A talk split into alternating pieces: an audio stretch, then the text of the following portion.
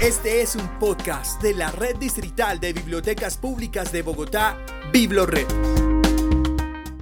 Postales sonoras. Postales sonoras.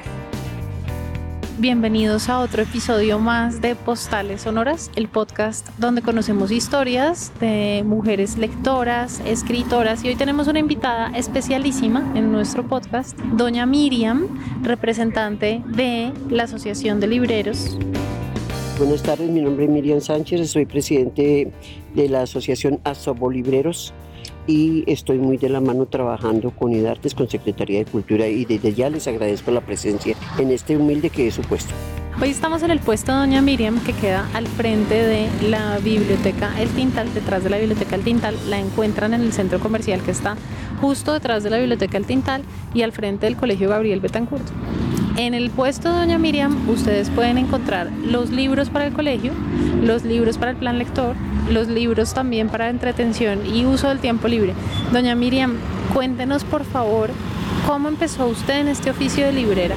La verdad en este oficio de librera empecé por capricho porque fui empleada en una federación que denominaba Federación Colombiana de Vendedores Ambulantes, era secretaria sindical y a través de hacer secretarías en diferentes organizaciones me fui enamorando del, sindicato de libreros, pues me parecía el más idóneo en ese momento, el más culto, el de más relevancia y en esa época yo era juguetera y un día dije no trabajo más con juguetes, no me aviento más a la calle con mis hijos a que reciban una triste Navidad en la avenida 19 todos los 24, todos los 25 de diciembre. Un día me dije no trabajo más en esta feria. Tan pronto termine esta feria, saco mi caseta, la ubico en la avenida 19, la ubiqué en la, en la avenida 19 entre carreras décima y novena. Cuando existían anteriormente las casetas en la 19, allí me fui forjando como librera porque la verdad no era librera. Cuéntanos un poquito de, de su labor anterior como juguetera.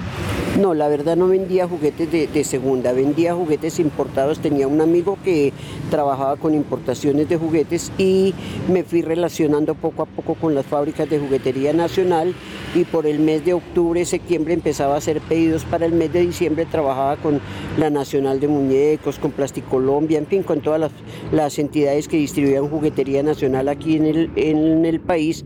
Entonces yo vendía toda clase de mercancía y Después me logré hacer amiga de un importador de mercancía americana, española, mexicana y traía mercancía para vender en la feria de diciembre que era en la avenida 19 desde la décima a la Caracas y duré muchos años vendiendo juguetes pero un día me harté de que mis niños pasaran su Navidad en una calle. Entonces dije no, me voy a lanzar a la venta de libros sin conocer pero tuve como todo, como en todo gremio hay una mano amiga un amigo que me enseñó, que me forjó y que gracias a él hoy soy lo que soy. Soy una librera de hace 48 años, llevo practicando la profesión, trabajé en el Centro Cultural del Libro, de hecho fui su promotora, su gestora, su fundadora, me retiré, eh, abandoné la presidencia y me dediqué a trabajar para mí. El buen Dios me trajo a este sitio y aquí llevo nueve años en el cual aspiro morir. ¿Grande o pequeña muñeca? Las pequeñas a 4.000 y las grandes a 8.000, mamita. Gracias. Con todo gusto, linda.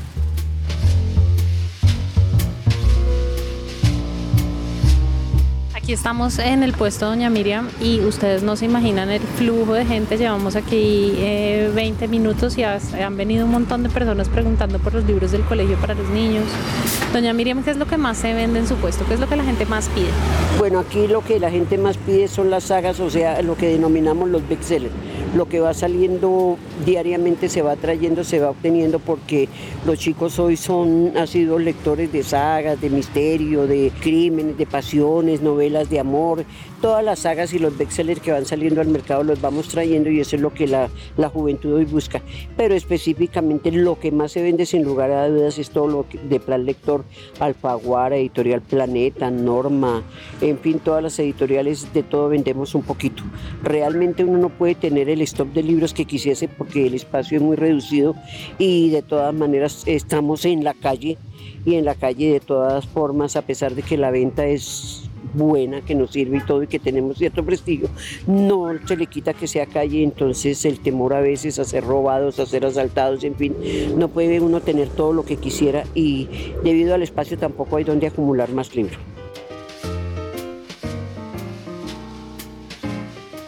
Doña Miriam, en su trayectoria como librera, ¿cuál ha sido el libro que le ha llegado a su puesto que usted no se esperaba que le llegara o que fuera como una joya o un libro rarísimo que usted haya visto y que haya aparecido acá en su puesto y, lo negoció?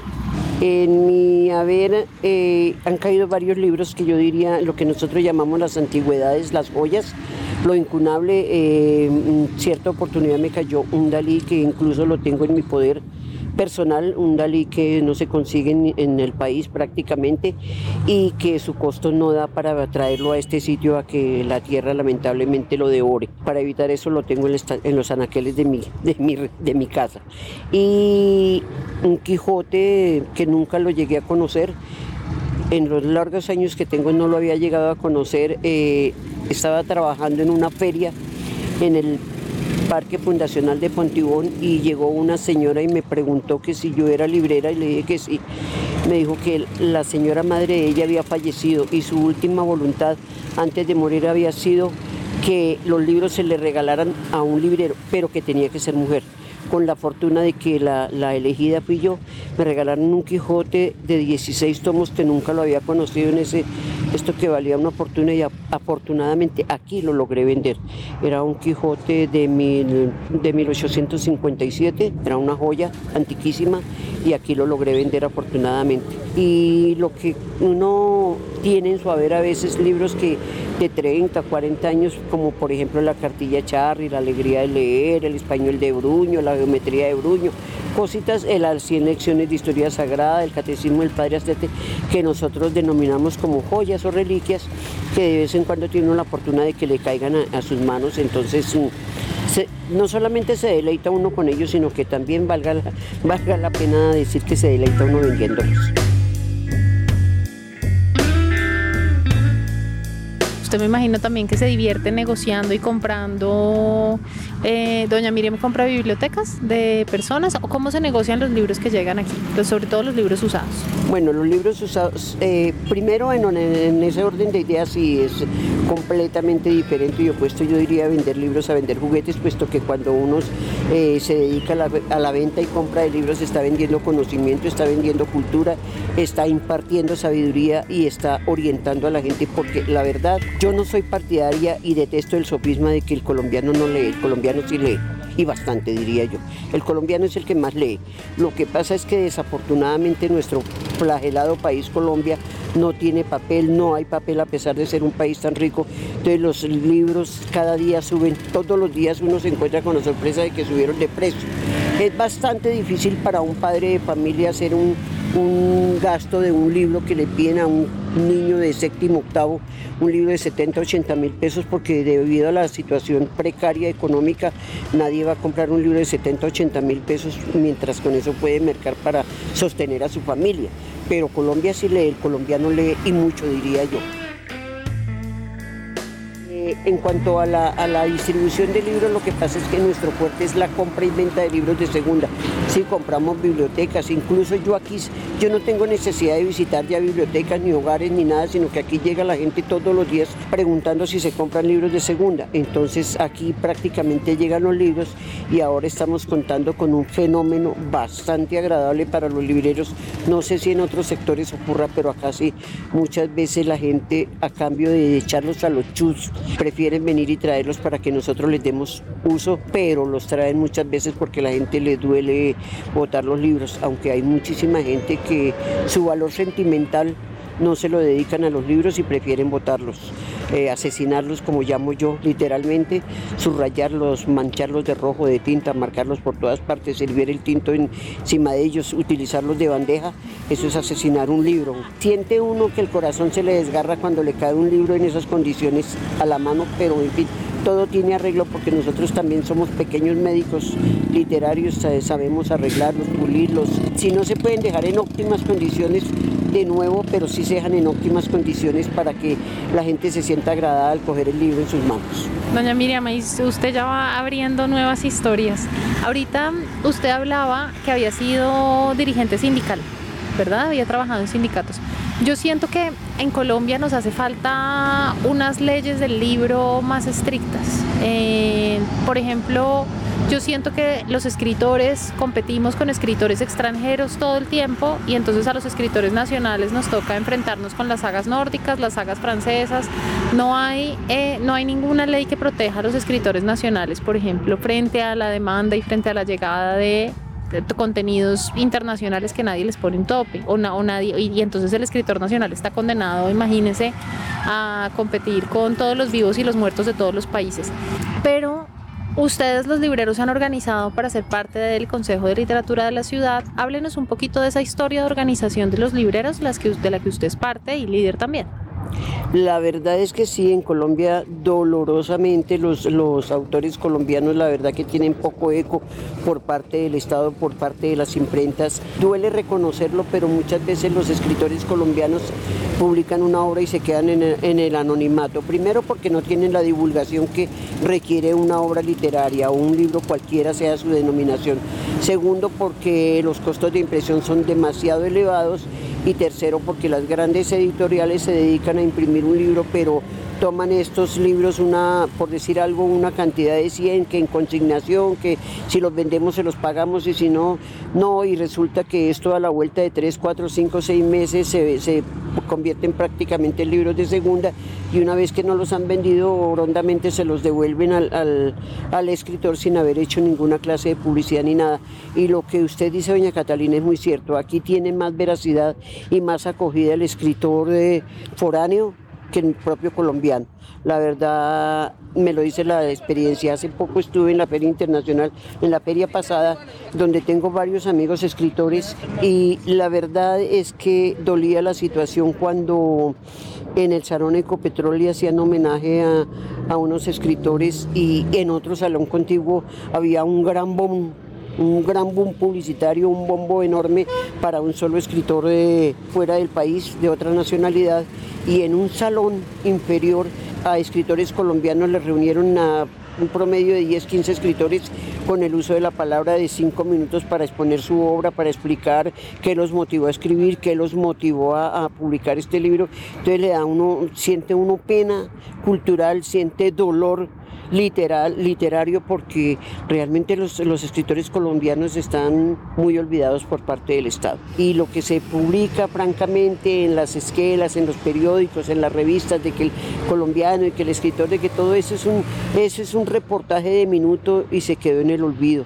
Y la gente, Colombia es muy grande, Bogotá es muy grande, tiene muchos habitantes y la, la totalidad o siquiera, siquiera el 50% de, la, de los habitantes colombianos no alcanzan a recepcionar la divulgación de estas obras y se van quedando en el olvido.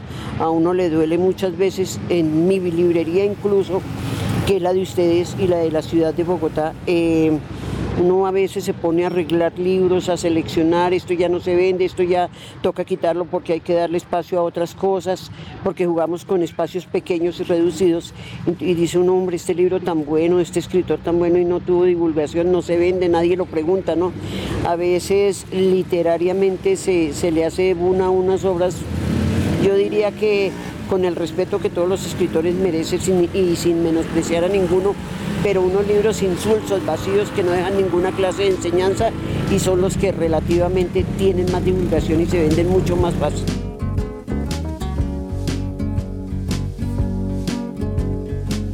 Doña Miriam, pero los libreros populares se han organizado y han gestionado unos espacios dentro de la ciudad como la Feria Popular del Libro. Háblenos un poquito de la historia de esa feria y de la organización que ha hecho que el distrito apoye la organización de esa feria.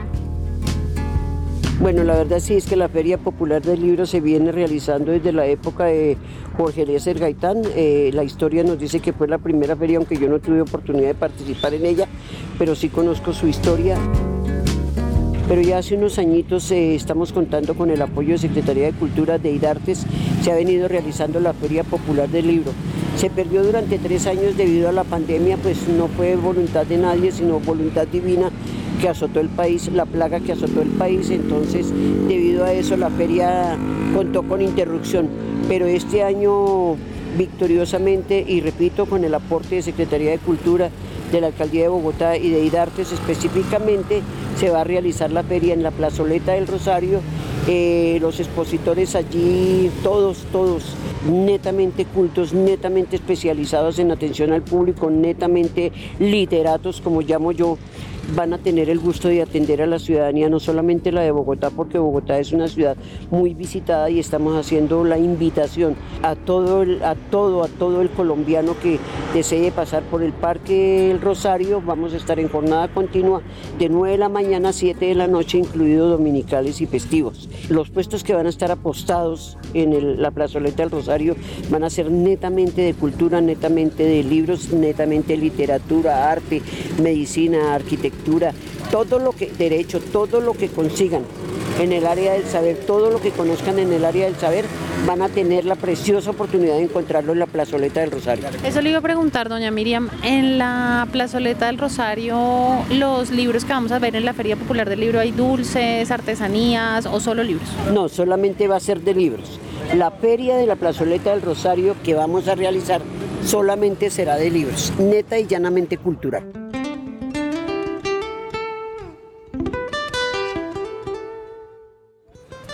Cuéntame. ¿Ves si tienes el libro de 12 cuentos peregrinos? Sí, amor. ¿Cuánto vale? A mí os cuento 12 mil pesos. 12 mil pesos. Dale, muchas gracias. Vale, papi. Doña Miriam, eh, y por ejemplo, ahorita que, ahorita que estábamos hablando de la organización, los libreros tienen un espacio, por ejemplo, en el Consejo de Literatura. ¿Cómo se logró ese espacio dentro del Consejo de Literatura? ¿Quiénes fueron los gestores de hacer esa interlocución, de tener esos espacios fijos con apoyo de la alcaldía? ¿Cómo fue la historia de esa representación? ¿Quién se organizó en favor de los libreros? Que hace que ahora haya unas asociaciones de libreros que estén organizadas y que estén como, pues, digamos, representando los intereses de todos.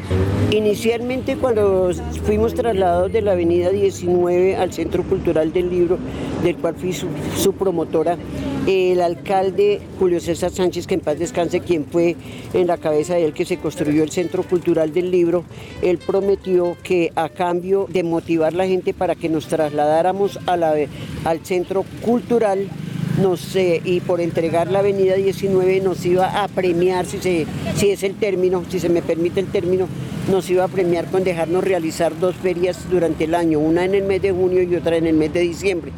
Fue un pacto que se firmó con la alcaldía de Bogotá para movilizar el traslado de la avenida 19 y despejar la vía pública. De eso se encargó una comisión que fue la comisión negociadora del Centro Cultural una comisión integrada por Gabriel Ibáñez, Fernando Ruiz y Miriam Sánchez, la que les habla. Duramos muchos años organizando la feria, ya después con el tiempo se vinculó al Centro Cultural del Libro, puesto que yo era su presidente y trabajaba a favor del Centro Cultural del Libro, entonces la feria ya después se encaminó hacia el Centro Cultural del Libro. Con ello han venido nuevas organizaciones que se han venido vinculando y entonces eh, ya en vista de la anuencia y de la participación mayoritaria de los libreros, entonces se determinó que una, la feria del mes de junio la organizaba una organización, por, perdón la redundancia, y en el mes de diciembre la tomaba otra organización. Quedamos amistosamente y el pacto de que la semestral la organizaba un grupo y la, y la de diciembre otro grupo. Yo renuncié a la presidencia del Centro Cultural del Libro y ya después empecé a trabajar de manera independiente con los libreros independientes. Fundé la, la organización Asobo Libreros y ya trabajo a nombre de Asobo Libreros. Pero eh, en la feria tienen participación absolutamente todos los libreros, independientemente de que pertenezcan a tal o cual eh, organización. Simplemente el librero que quiera participar bajo unos requisitos tiene cabida dentro de la Feria Popular del Libro. Doña Miriam, muchas gracias. Aquí mientras hemos estado han venido mucho a preguntar. El libro que creo que se me están vendiendo más por estos días es El Sabueso de los Baskerville. ¿Ese está en el plan lector? Sí, está en el plan lector. Lo están pidiendo en cursos octavo y noveno en, tres colegios alternamente. Bueno, doña Miriam, muchas gracias por su espacio. Eh, invitamos a todos los ciudadanos que vengan al puesto de doña Miriam al frente de la Biblioteca El Tintal Doña Miriam, denos más señas para que los ciudadanos vengan a comprar los libros que necesiten para el colegio, para la universidad, pero también para divertirse en su tiempo libre. ¿Cómo llegamos a su puesto? La seña inequívoca y la, más, y la más certera es por la salida 4 del centro comercial. Se divisa fácilmente las carpas y frente al colegio Gabriel Bentancur. La verdad no tenemos denominación de placa ni numeral de dirección, pero lo, lo seguro es frente al colegio Gabriel Betancur. No tiene pierde. No tiene pierde y además aceptan pagos de Nequi y David Plata, además de efectivo. Eh, muchas gracias, doña Miriam, por su tiempo. No, a ustedes muchísimas gracias y nuevamente reitero la invitación para que participen, no solamente comprando acá en el puesto del Tintal, sino visitando, adquiriendo obras literarias a muy bajos costos, a muy buenos precios y con fabulosos descuentos en la Feria Popular del Libro. Muchas gracias, doña Miriam. Me voy a meter acá en su puesto a ver qué encuentro para llevarme a la, libre, a la biblioteca de la casa. Nos oímos en una próxima misión de Postales Sonoras. Recuerden que este podcast lo pueden encontrar en la página de BiblioRed o en todas las plataformas de podcast como Spotify y Google Podcast.